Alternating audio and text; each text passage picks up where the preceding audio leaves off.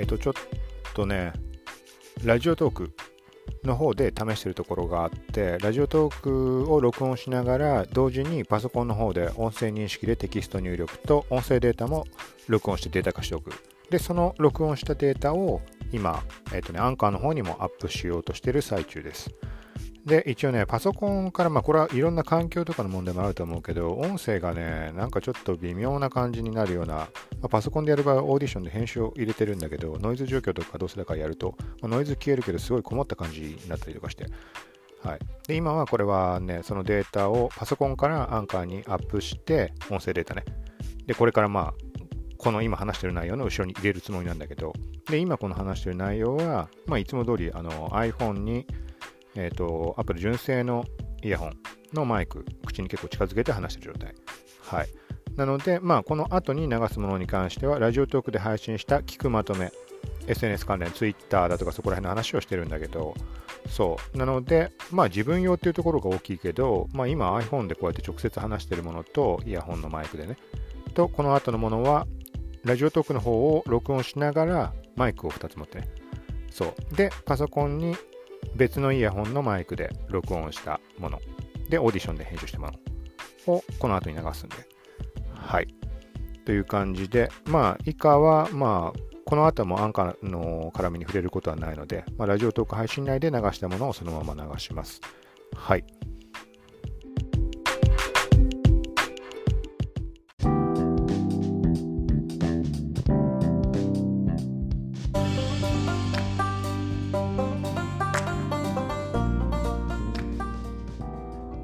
この番組はコークシティがインスタグラムやツイッターを中心とした SNS ニュース、テック、ガジェットの最新情報を独自の視点で紹介、解説していくポッドキャスト、聞くまとめです。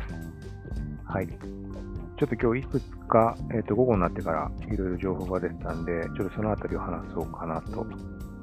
はい。まず一つ目。これ今日午前中かな？話上がってて気づいてなかったんだけど、午前中というかもっと前か。午前中かな？国内で配信されたのは午前中か。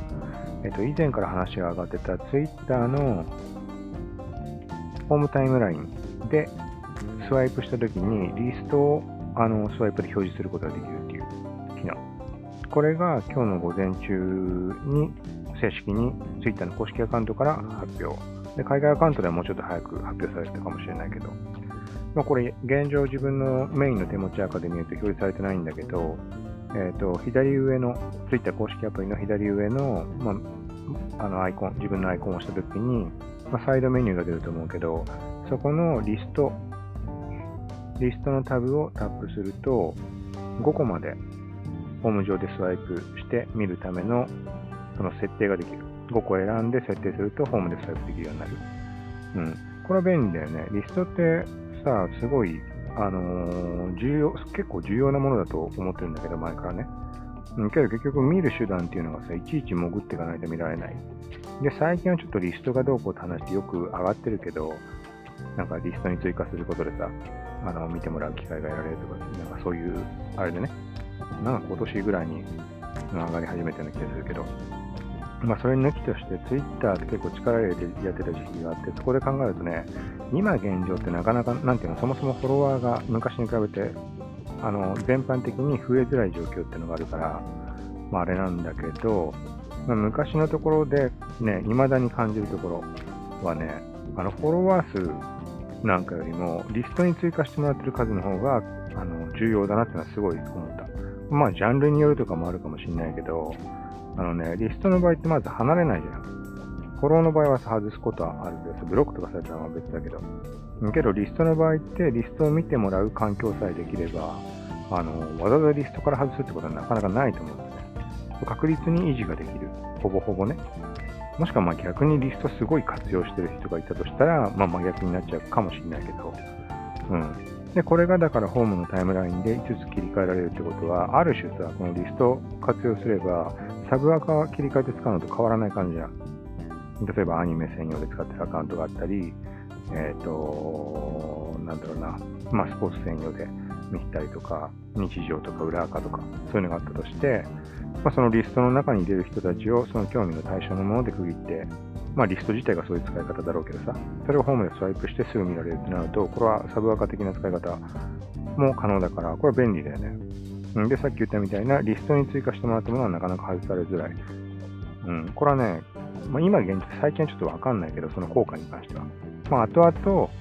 考えると、そうだったのかなっていうのを結構ね、感じるんだよね、今なって。はい。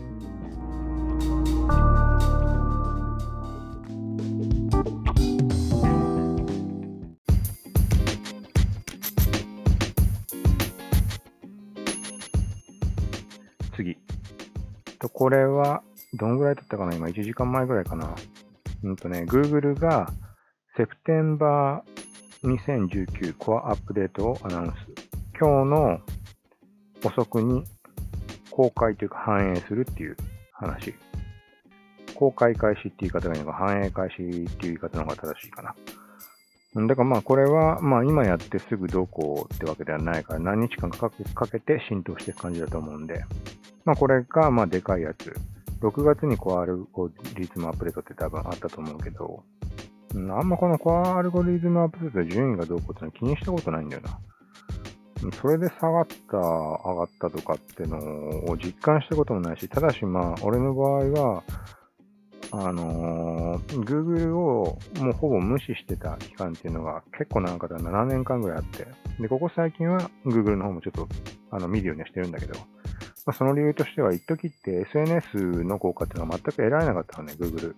に関して。で最近は、これ俺実感はそんなないかわかんないんだけど、前みたいに力入れてないから。ただ最近ネット上とかで言われてるのは、Twitter アカウントのオーソリティっていうところが Google の方であの評価されて、順位に影響を与えてるみたいな話があって。うん。で、これはね、一昔前だと真逆だったんだよね。真逆というか、これももちろんアカウントによるだろうけど、あのー、なんていうのかな。急激なアクセスを送っちゃうと、あの、Google がいきなり、あのー、すごい勢いで順位下がったりとか、これたまたまかもしれないけどね、たまたまその結構なアカウントで試したけどね。なんだから要はなんかこう当たってさ、一気にアクセスが来るのと、まあ通常の時の差が激しいのと、プラス、まあ俺がやったのに関しては、あのブログの方のコンテンツそんなに充実してるようなものではなかったから、だからそこの影響もあるかもしれないけど。で、逆に今現在だと、あれだよね、ブログの内容が何であろうが、あの、全然内容薄っぺらだろうか逆に評価されるよね、これ。それはね、俺思うんだよね、すごい。Twitter の方のオーソリティで、そこを判別でくるっていうところで、だって結果的にさ、これ考えようにもよるんだけど、いくら内容が薄っぺらだろうが、それに興味を持ってさ、一気にアクセスしてくれるような人たちが Twitter 上にいるわけでしょ、たくさん。ね、特定のジャンルに特化したり、コアな情報とかでさ。要はまあ、これはこういうのもたまに話し上がるけど、その1万、まあ俺自身も昔に関して特に感じたんだけど、1万の、例えば、あの、ユニークアクセスよりも100人、100人でいいからそのうちの50%買ってくれる。うん。みたいなところの、どっちかっていうとそういう考え方だから、そう。なんかそこら辺があるからね、うん。まあ何にしても、まあこれちょっと悪い方になるけど、良くも悪くもというか、Google、検索においてのね、Google はバカだっていう判断を、俺はもう昔からすごい考えてて、うん、別に上げようと思えばすぐ上げられるし、そうだね。があるか、まあちょっとあんまここは意識してないかな。ただまあ世間的には騒ぎになるとこなんで。まああれだよね、がっつりやってるあのー、なんか、ね、下落する類の特定のジャンルに関してはもちろんあれだろうけど、まあ、それはそれで別にやり方があると思うから、うん。まあいいか、これは。と、なんだっけな、なんかあったんだよな。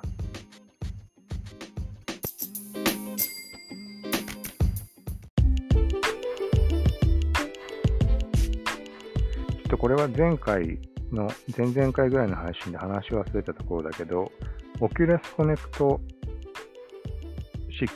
キーノート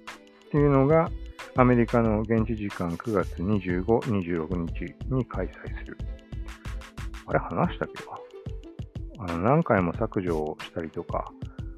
3回取り直してた時の方がちょっとわかんなくなってるんだな。ないしょ、まあこれ開催されるっぽい。なので、まあこれやるってことは、まあおそらく、まあ普通に新製品の発表とかなのかなっていう印象。なんか合わせてね、なんだろうな、これ。ニューラルモニタリングアームバンドみたいな話が出てるんだ。Facebook がなんかスタートアップ。うん、なんかそんなモニタリングアームバンドがなんとかみたいなのを買収したみたいな話。これがなんか、あの、オキュラスの絡みなのかな？嘘かな？これは。なんかそんな印象で見てたんだけど。はい。